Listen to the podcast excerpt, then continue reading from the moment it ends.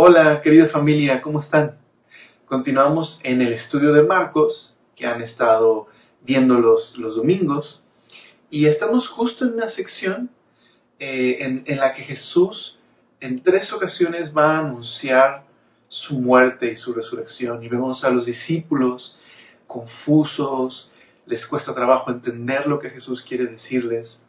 Y es que en estos pasajes, en estos capítulos, se nos está mostrando más acerca de la identidad de Jesús. Cuando Jesús sube a la transfiguración y, se encuentra con Moisés y Elías y se habla de su misión, de su éxodo, de, la manera en la que va a, revelar a Dios a través de, su muerte, de su resurrección. Y vemos este Cristo glorioso en, en la transfiguración. Pero luego lo vemos descender a, encontrarse con esta multitud que, que, no, que, no, que no tiene fe, que es una generación incrédula y que los discípulos están también siendo afectados por esa, por esa generación. Y vemos cómo Jesús uh, sana a este muchacho que, que, estaba endemoniado.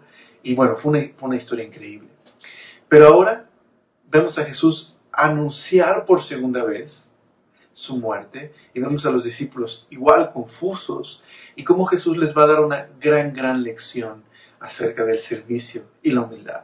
Así que en estos capítulos, donde Jesús anuncia tres veces su muerte y su resurrección, aprendemos de quién es Él, aprendemos de su misión, pero también aprendemos qué significa seguir a Jesús. ¿Qué significa ser un discípulo de Jesús? Son estos capítulos donde Jesús da lecciones tan valiosas sobre lo que implica conocer a Jesús y seguirle. Y sin duda, no solo para los discípulos, para nosotros también están siendo estas lecciones. Estamos aprendiendo la verdadera naturaleza del discipulado cristiano. ¿Te parece si oramos y ponemos este tiempo en manos del Señor? ¿Me acompañas a orar? Gracias, Señor, porque eres tan bueno, Señor, y porque nos estás revelando más de tu plan, de tu amor, de, tus propósitos, Señor, pero también nos estás enseñando qué significa seguir a, Jesús. Por favor, ayúdanos a, a, poder tener la imagen correcta del discipulado, Señor.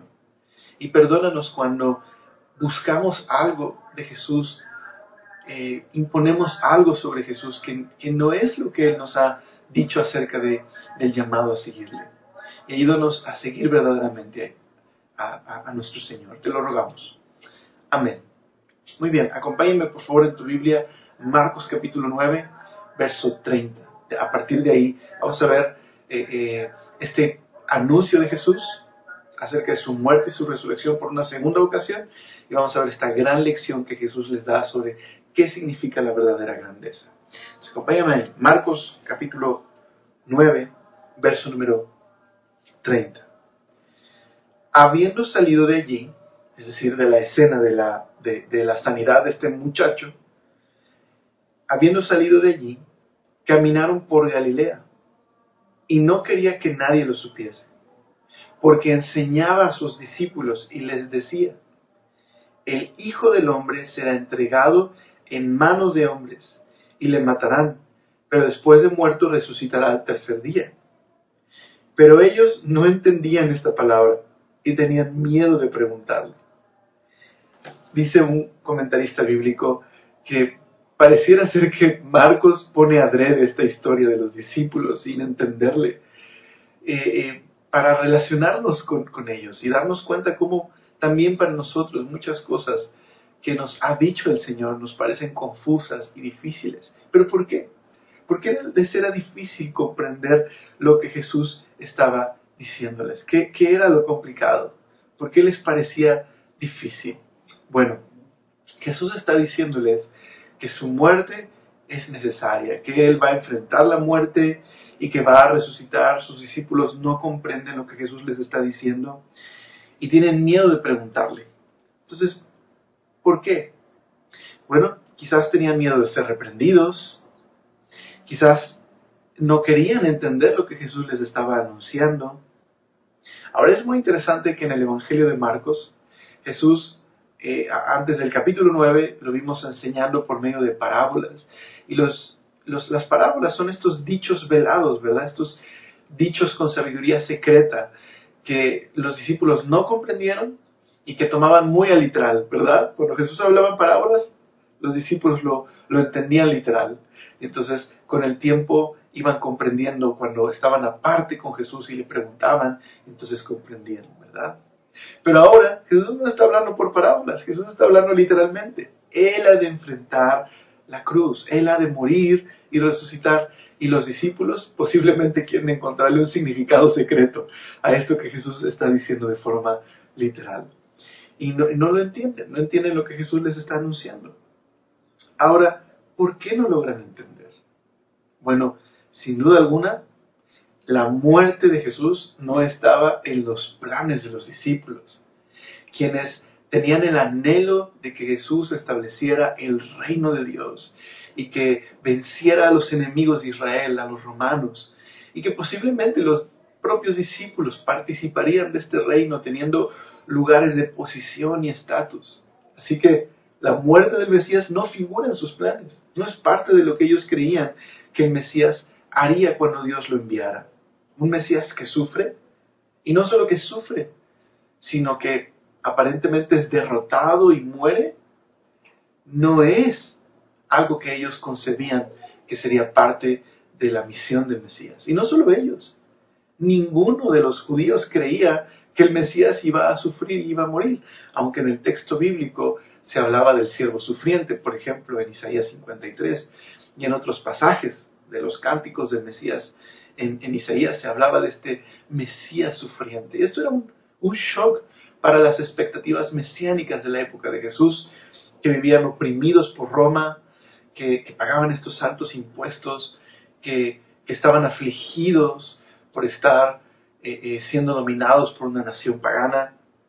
La muerte del Mesías no, no era algo dentro de sus, de sus planes. Y sin embargo, Jesús les ha dicho ya por segunda vez que el Mesías ha de sufrir y ha de morir. Así que a un comentarista bíblico menciona que quizás hay dos cosas dentro de lo que Jesús está diciendo que podrían haber aumentado la confusión de los, de los discípulos y nos ayudarían a comprender por qué se sienten así. La primera de ellas, ahí en Marcos capítulo 9, verso número 31, ¿Qué es lo que enseñaba Jesús? Dice ahí, mira, mira, mira esto, cómo se presenta Jesús. El Hijo del Hombre será entregado en manos de hombres y le matarán. El Hijo del Hombre. Entonces, ¿qué, ¿por qué Jesús se hacía llamar el Hijo del Hombre? Este título al que Jesús se refería a sí mismo con, con este título, tiene su historia en el Antiguo Testamento, especialmente en un capítulo muy emblemático del Antiguo Testamento, que es Daniel capítulo 7. Es un capítulo en el que se presenta a, estos imperios paganos, eh, tiránicos por medio de bestias, que hacen lucha contra el pueblo de Dios, pero que Dios un día iba a vencer a esas bestias, que es una sucesión de imperios paganos y malvados. Y en la escena aparece Dios como un anciano de días y el Hijo del Hombre que viene delante del anciano de días. Y se nos dice esto en Daniel 7:13, que se le da autoridad, honra y soberanía sobre todas las naciones del mundo. Y que esta soberanía es para que lo obedecieran de toda raza, nación y lengua, y que su gobierno es eterno, que no tendría fin y su reino jamás sería destruido. ¿Te das cuenta? Daniel 7.3 está hablando del Mesías, el Hijo del Hombre, aquel que recibe autoridad sobre todos los reinos del mundo y que ejerce su soberanía sobre un reino eterno que no tendrá fin jamás. Entonces, considera esto. Esta es la imagen que tienen del Mesías. Es este caudillo militar, es este hombre poderoso, es este general que va a destruir a los enemigos de Israel y va a recibir los reinos de todo, los reinos de todo el mundo. Versus, Jesús ha dicho que el Hijo del Hombre ha de ser entregado en manos de hombres y le matarán. ¿Te das cuenta? El Hijo del Hombre, Daniel 7:13, es el mismo Hijo de Hombre que va a sufrir y a morir. Una muerte vergonzosa, muerte de cruz. Así que eso nos hace entender un poco más la confusión de los discípulos. Ahora, ¿es que estas dos imágenes son completamente distintas? Bueno, es que el Hijo del Hombre, que ha de recibir autoridad y los reinos del mundo, los ha de recibir. Pero ¿cómo? Eso es lo que Jesús está recibiendo. Los ha de recibir de la manera más inesperada, al sufrir y morir en la cruz.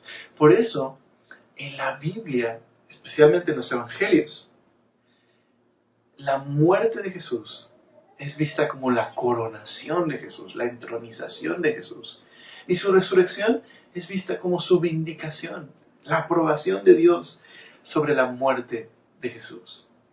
Por eso, por ejemplo, Juan habla de la cruz como lugar donde el Hijo del Hombre será levantado, será exaltado. Y esto es lo que era revolucionario, lo que nadie se habría esperado, que el Mesías recibiría los reinos del mundo al dar su vida en rescate. De hecho, no hemos llegado ahí, pero Marcos capítulo 10 dice que el Hijo del Hombre no vino a ser servido, sino a servir y dar su vida en rescate por muchos. Y eso está trayendo una tremenda confusión a los, a los discípulos. El Hijo del Hombre, el que recibe los reinos del mundo, un gobierno eterno que no tiene fin, va a ser entregado en manos de hombres para morir, para sufrir y morir. Y la segunda cosa que posiblemente les está causando algo de cortocircuito a los discípulos es la palabra resurrección aquí. Porque dice Marcos 9:31, no solo el Hijo del Hombre será entregado en manos de hombres y le matarán, pero después de muerto resucitará al tercer día. Jesús es la segunda vez que afirma que su muerte no será su fin, sino que Él va a resucitar, va a ser vindicado por Dios. La muerte va a ser revertida y Jesús va a ser exaltado por sobre todas las cosas. Pero este es el problema. Los judíos, la mayoría de ellos, creían, basado también en otro capítulo de Daniel, Daniel capítulo 12, esta resurrección fin, al final de la era, al final de los tiempos, va a haber una resurrección de justos e injustos. Así que los judíos creían los muertos van a resucitar. ¿Pero cuándo? Van a resucitar cuando Dios establezca su reino por medio del Mesías al final de los siglos. Ahí va, va a haber una resurrección de justos e injustos. Pero Jesús está hablando de la resurrección como algo que está pronto a suceder. Así que eso los tiene confundidos. ¿Cómo será esto? ¿De qué está hablando Jesús? Y están confundidos. Ahora vamos a detenernos aquí un momento a meditar. Porque quizás podríamos criticar a los discípulos y decir, estos cabezones que no comprenden y están confundidos, ¿por qué? Pero deberíamos preguntarnos si, nosotros no hacemos lo mismo el día de hoy cuando leemos nuestras Biblias, cuando escuchamos el mensaje los domingos o los miércoles. ¿No será que nos confundimos ante las palabras que leemos? ¿No, será que, que, no, que, no recibimos lo que Jesús quiere enseñarnos? ¿Estamos escuchando con atención? ¿Estamos dispuestos a ser confrontados eh, y que cambie nuestra manera de pensar? ¿Estamos dispuestos a recibir lo que Jesús quiere decirnos aun cuando choca con nuestra manera de vivir y pensar? Quizás una de las razones por las que los discípulos están confundidos es porque ellos están pensando en que seguir a Jesús va a traerles estatus, prestigio, valor. Y quizás es la misma razón por la que nosotros estamos confundidos o nos cuesta trabajo escuchar a Dios a través de la palabra. Porque quizás como los discípulos tenemos esta manera tan común de pensar el día de hoy, tan, déjame ponerlo así, quizás se va a escuchar fuerte, pero tan narcisista, tan centrada en nosotros mismos, en la que creemos que el Evangelio se trata de cómo Dios quiere hacernos felices, o quiere hacernos sentir bien acerca de nosotros mismos, o cómo quiere hacernos prosperar en nuestros planes y darnos sueños y un futuro feliz. Y por favor, no me, no, me malentiendas, no estoy diciendo que seguir a Dios es entonces una vida en la que solo debemos esperar dolor y sufrimiento. Pero El Evangelio no trata acerca de nuestra felicidad, o de tener estatus, o de tener prestigio, o de tener éxito. Seguir a Jesús se trata de una vida de arrepentimiento en la que me he puesto bajo el señorío de Jesús y que no necesariamente va a ser una vida color de rosa, podría incluir rechazo y sufrimiento, pero el fin último es glorioso. El fin último es glorioso. Seguir a Jesús es, es seguir a aquel que es la luz y aquel que es la vida. Como dijo Jesús, yo soy el pan de vida, aquel que viene a mí, cree en mí, no tendrá hambre ni sed jamás. Jesús dijo también, yo soy la luz del mundo. El que me sigue no andará en tinieblas, sino tendrá la luz de la vida. Jesús dijo, yo soy la resurrección y la vida. El que cree en mí, aunque esté muerto, vivirá, y el que vive y cree en mí, no morirá eternamente. Jesús es el buen pastor, es la puerta de las ovejas, que si entras por ahí, encontrarás vida. Él es Jesús. Seguirle es hallar la vida y tener esperanza. Pero Jesús no prometió una vida cómoda, ¿verdad? Pero sí prometió una vida llena de esperanza y consuelo y que va a culminar, va a culminar en ese futuro glorioso que esperamos los hijos de Dios. Los discípulos han escuchado la mitad del mensaje, ¿me explico? Se quedaron a mitad del mensaje y solo están sus mentes confundidas porque sus sueños y sus esperanzas de un Mesías triunfante y de un reino poderoso se están cayendo a pedazos. Entonces, déjame ponerlo así. ¿Será que estamos creyendo en el Jesús de la Biblia tal y como se nos presenta? ¿O nos hemos hecho nuestra propia versión de Jesús y nuestra propia versión del Evangelio? De manera que cuando somos confrontados, nos decepcionamos. Porque nos hemos construido una imagen equivocada, una expectativa equivocada de lo que Dios debería hacer por nosotros. Ahora yo te animo a que si esto te confronta, no te alejes. Más bien ven a Jesús así perplejo y confundido y síguele. Confía en Él y confía en, lo que Jesús quiere darnos, que es vida y vida eterna. Así que esto está complementado por la escena que sigue, en la que vemos a Jesús enseñando acerca de la verdadera grandeza. Entonces mira el versículo 33 al 37. Y llegó a Capernaum y cuando estuvo en casa les preguntó.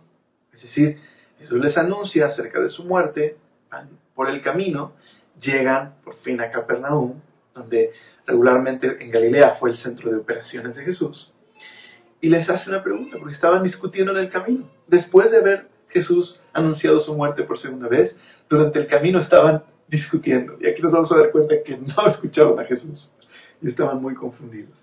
Dice el verso 34 mas ellos callaron, porque en el camino habían disputado entre sí quién había de ser el mayor. Entonces él se sentó y llamó a los doce y les dijo, si alguno quiere ser el primero, será el postrero de todos y el servidor de todos. Y tomó a un niño y lo puso en medio de ellos, y tomándole en sus brazos, les dijo, el que reciba en mi nombre a un niño como este, me recibe a mí. Y el que a mí me recibe, no me recibe a mí, sino a aquel que me envió.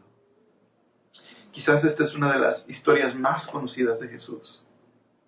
Y conectando estas dos escenas, Jesús por el camino enseñando a, los discípulos acerca de su muerte y su resurrección, y vemos a los discípulos confundidos.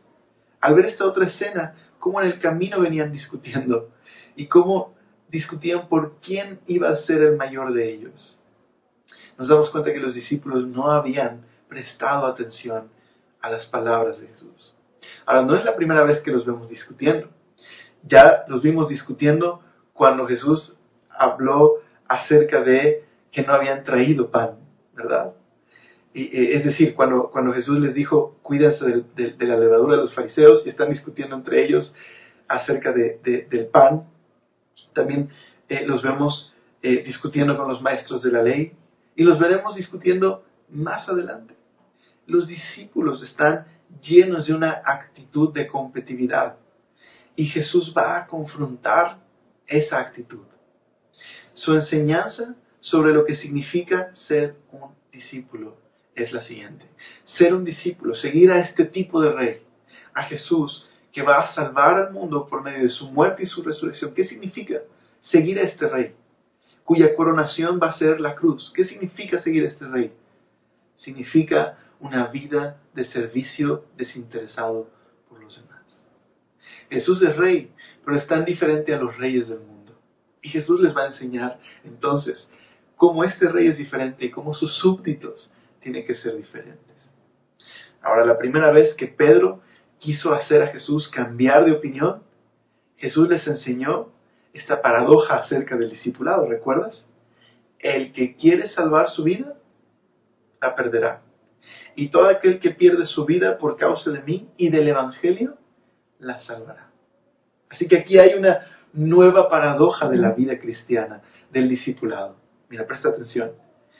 Quien quiera ser el primero, debe ser el último. Y el que quiere ser grande, tiene que ser el sirviente de los demás. El reino de Dios al revés. Jesús es el rey de un reino tan diferente a este mundo. Sus súbditos no pueden ser iguales que, que, aquellos que viven en este mundo. Es decir, aquellos que tienen los valores de este mundo. Sus discípulos tienen que ser diferentes. Así que los doce discípulos que van a ser representantes de Jesús el Rey en el mundo no pueden vivir bajo delirios de grandeza sino su corazón tiene que tener la disposición de amar y servir desinteresadamente a los demás, como el mismo Señor al que siguen sirve y sufre por otros. Así que aquí Jesús hace algo muy interesante. Toma un niño, ¿verdad? Toma un niño y lo, pone de ejemplo. Dice una vez más el, el, verso número 36. Tomó a un niño, lo puso en medio de ellos y tomándole en sus brazos, les dijo, el que recibe en mi nombre a un niño como este, me recibe a mí. Y el que a mí me recibe, no, recibe a, no me recibe a mí, sino al que me envió. El que quiere ser importante debe servir a los que son como estos niños. Ahora, ¿por qué Jesús pone a un niño de ejemplo? Bueno, verás, en la época de Jesús, los niños están del otro lado de la balanza en la escala del honor, el prestigio, el estatus, el poder. Los niños eran completamente insignificantes en comparación con la agenda del mundo acerca de aquellos que son poderosos o tienen prestigio o tienen estatus. Y sin duda alguna, para los discípulos, los niños no tenían nada que hacer en la agenda, entre comillas, política, ellos pensaban así, de Jesús. Jesús no tenía nada que ver con eso. Pero los discípulos se habían hecho esta idea y los, los niños no tenían nada que ver. Como un niño que es vulnerable y débil tiene que ver con Jesús. Entonces, la verdadera grandeza, mi, mi querida familia, la verdadera grandeza es servir humildemente aquellos que son humildes aquellos que no nos pueden devolver el favor. Esa es la verdadera grandeza. David Tarnan, un comentarista bíblico, dice, lo más grande que, que puedes hacer, es decir, la verdadera grandeza, es servir a los olvidados, a los que son considerados insignificantes, aquellos que no tienen influencia, ni títulos, ni, propiedades, aquellos que no le importan a nadie, sino a Dios. Esa es la verdadera grandeza y ese es el mensaje del reino. ¿Recuerdas Mateo? ¿A quién Jesús anunció primero el reino? No a los que tienen poder y a los que tienen estatus. No, no es que para ellos no es el mensaje del reino. Pero ¿a quién fue primero? A quienes se los anunció. A los débiles, a los vulnerables, ¿A quiénes eligió Jesús para seguirle? A doce hombres y muchos de ellos eran pescadores. Así que esta es la verdadera lección acerca de la grandeza. Si seguimos a este rey, Jesús, cuyo reino es diferente a los reinos del mundo, y que él mismo va a ser coronado y va a recibir el reino por medio de su muerte y su, y su resurrección, ¿qué significa para sus súbditos? ¿Qué clase de actitud deben demostrar aquellos que siguen a esta clase de rey? Jesús dice, servir a aquellos que no nos pueden devolver el favor. Verdadera grandeza es servir al humilde. Y el que quiere ser el primero tiene que ser el último. Así que Jesús nos está dando una imagen de cómo debe ser una auténtica comunidad de creyentes, donde todos los miembros son importantes. ¿Te das cuenta? Todos los miembros de la comunidad son importantes, son valiosos porque Dios se preocupa por ellos. Nos recuerda mucho a lo que Pablo escribió en 1 Corintios capítulo 12, 25 y 26. Déjame leértelo. Esto hace, dice Pablo acerca de la comunidad cristiana, acerca de la iglesia, esto hace que haya armonía entre los miembros, a fin de que los miembros se preocupen los unos por los otros. Si una parte sufre, las demás partes sufren con ella. Y si una parte se le da honra, todas las partes se alegran. Así que Jesús nos enseña a amar, servir y preocuparnos por todos. Y especialmente servir a aquellos que no nos pueden devolver el favor. Así que, ¿por qué no terminamos el día de hoy meditando en dos cosas acerca de este, de este pasaje? Dos cosas que creo que tú y yo podemos llevar a la práctica. Número uno, meditemos en cuando, cuando nuestra imagen de lo que debería ser Jesús no es la correcta. Cuando convertimos a Jesús en el genio de la lámpara, cuando hacemos de Jesús nuestro esclavo, cuando hacemos del Evangelio eh, un mensaje acerca de prosperidad y felicidad sin límites y éxito, y choca con el verdadero mensaje del Evangelio, de un Mesías sufriente, donde seguir a Jesús no significa una vida fácil, pero sí significa seguir a aquel que es la vida eterna. Sí significa un futuro glorioso al final.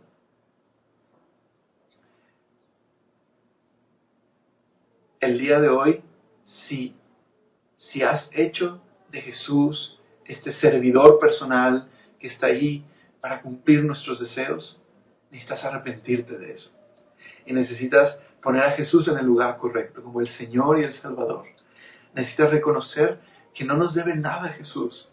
Al contrario, nosotros, estando muertos en pecados, nosotros estando perdidos, Él nos ha llamado a seguirle. Nos ha salvado y nos ha rescatado por su gracia inmerecida. Y entonces necesitamos considerar el amor de Dios una vez más hoy. Necesitamos considerar la cruz. Y corregir esa mala teología, corregir ese, ese mal concepto que tenemos acerca del el Evangelio. Y venir verdaderamente a seguirle sin ninguna pretensión. Simplemente seguirle por quien es Él, por lo que Él ha hecho por nosotros. Y segundo, ¿qué significa seguir a Jesús y ser sus discípulos?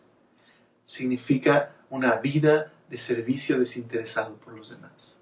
Como, como dijo un pastor, la iglesia, la comunidad de creyentes, es un reino de sirvientes que se sirven mutuamente sirviendo al rey sirviente. Entonces déjame preguntarte esto. En casa, con tu familia, en el trabajo, yo, sé que hoy pues hay complicaciones por la pandemia y, muchos están trabajando en casa, pero ¿cuál es nuestra actitud? ¿Qué es lo que reflejamos con nuestras palabras y acciones? ¿Queremos ser los primeros? ¿De alguna manera arreglamos todas las cosas para que al final la gente nos sirva a nosotros? ¿O estamos dispuestos a amar y servir incluso cuando no vamos a recibir nada a cambio? ¿O es que cuando servimos a otros nos decepciona si no nos agradecen? Nos decepciona si no recibimos algo a cambio. ¿Será verdadero servicio? La verdadera grandeza es poder reconocer humildemente que Dios nos ha rescatado por gracia y entonces servir por gracia a los demás. Yo te invito el día de hoy a que medites qué es lo que estás reflejando en casa, qué es lo que estoy reflejando en casa. Y si estoy reflejando que sigo a Jesús el Rey que murió y resucitó, que estoy siguiendo a este Rey que fue coronado en la cruz. ¿Estoy siguiendo a Jesús? ¿Y se nota que estoy siguiendo a Jesús? Bueno, tenemos un desafío, mis hermanos, para orar y pedirle al Señor que nos ayude. ¿Te parece si oramos por esto? Señor, gracias por esta lección de lo que es la verdadera grandeza, de lo que significa ser tus discípulos. Señor, perdónanos cuando nos hemos hecho una imagen equivocada acerca del Evangelio. Señor, cuando te hemos puesto como el sirviente y no como el rey a quien seguimos. Y Señor, ayúdanos a recordar que seguir a Jesús la verdadera grandeza es una vida de amor y servicio a los demás, sin esperar nada a cambio. Perdónanos, Señor, cuando servimos esperando algo a cambio, cuando servimos a aquellos que nos pueden recompensar. Perdónanos, Señor, y danos libertad el día de hoy para seguir a Jesús sin ninguna pretensión y poder reflejarle. Te lo pedimos esto en tu nombre precioso y te damos gracias en el nombre de Jesús.